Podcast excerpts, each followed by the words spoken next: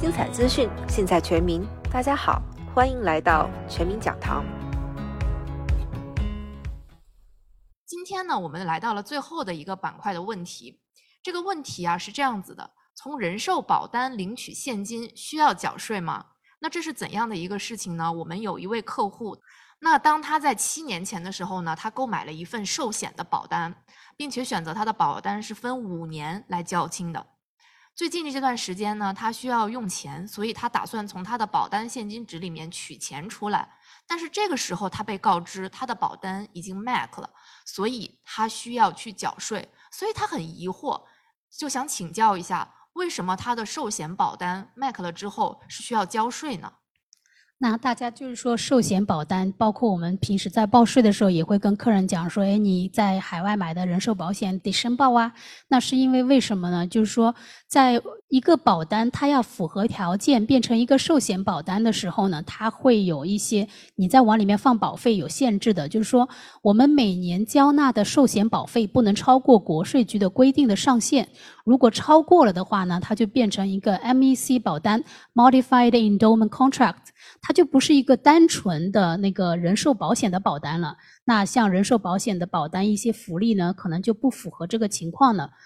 那如果我们的保单因为交了太多的保费而变成了一个 MAC 保单的话呢，它就变成一个投资产品嘛。那投资产品它就会有各方面的一些税务相关的问题，比如说我们在这个保单里面把现金值拿出来的时候，那这是投资产品，拿钱出来，这不得交税？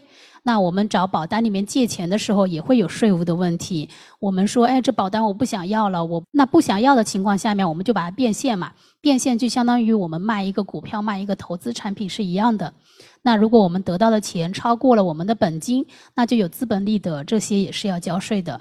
那我们还有就是说，如果五十九岁半之前把它拿钱出来，跟我们的 IRA 账户啊、退休账户一样的。它还会有面临一个百分之十的罚款，最后呢，我们的身故理赔大家就可以安安心，这个也是可以免所得税的，跟人寿保险一样。但是哦，我们这里是讲说免所得税，不是免所有的税。那我们的遗产税如果有需要的话，还是需要交的。那这个时候啊，其实像我们 W 先生这种情况，他的保单已经 MAC 了，请问有没有什么补救的方法呢？只要我们在六十天之内就可以把这个多交的保费退回来，那还是让你的这个保单维持住，说是一个保险产品，而不是一个投资产品。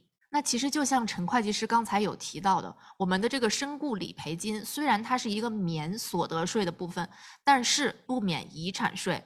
这个时候我们也想请教一下，人寿保险的理赔金到底属于是谁的遗产份额呢？这里就一个宗旨，就是说，不管被保的人保的是谁的生命，就看这个保单的持有人是谁，那这个赔偿就是这个持有人的遗产。那在这种情况下，可能大家还有一点就觉得迷迷糊糊的，那就拿我自己打个比方啊，那比如说这个保单是我自己买的，然后保单保的是我的生命，然后呢，这个保单也是我持有的。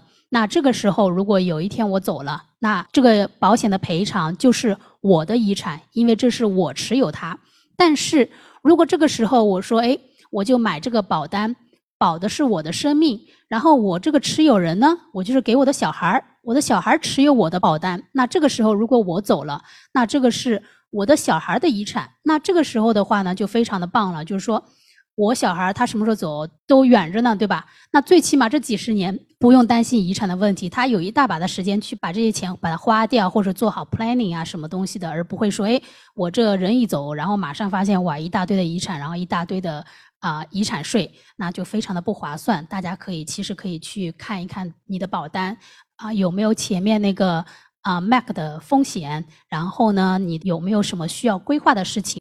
所以呢，在此也是建议大家尽量啊，要尽快抽时间去看一下自己的保单，保单上究竟是谁有谁是持有人，谁是被保人。与此同时，也要检视一下自己的保单是不是有 MAC 的情况。如果有的话呢，也要尽快找自己的 agent 看是否可以处理这个问题。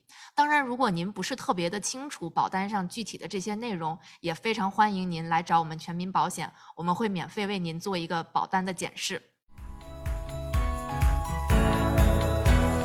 感谢大家的收听，全民讲堂将持续为您提供最精彩的资讯。如果你喜欢我们的节目，可以在喜马拉雅、苹果播客、Vocal Media、YouTube、微信和 Line 上关注并订阅全民讲堂。我们下期再见。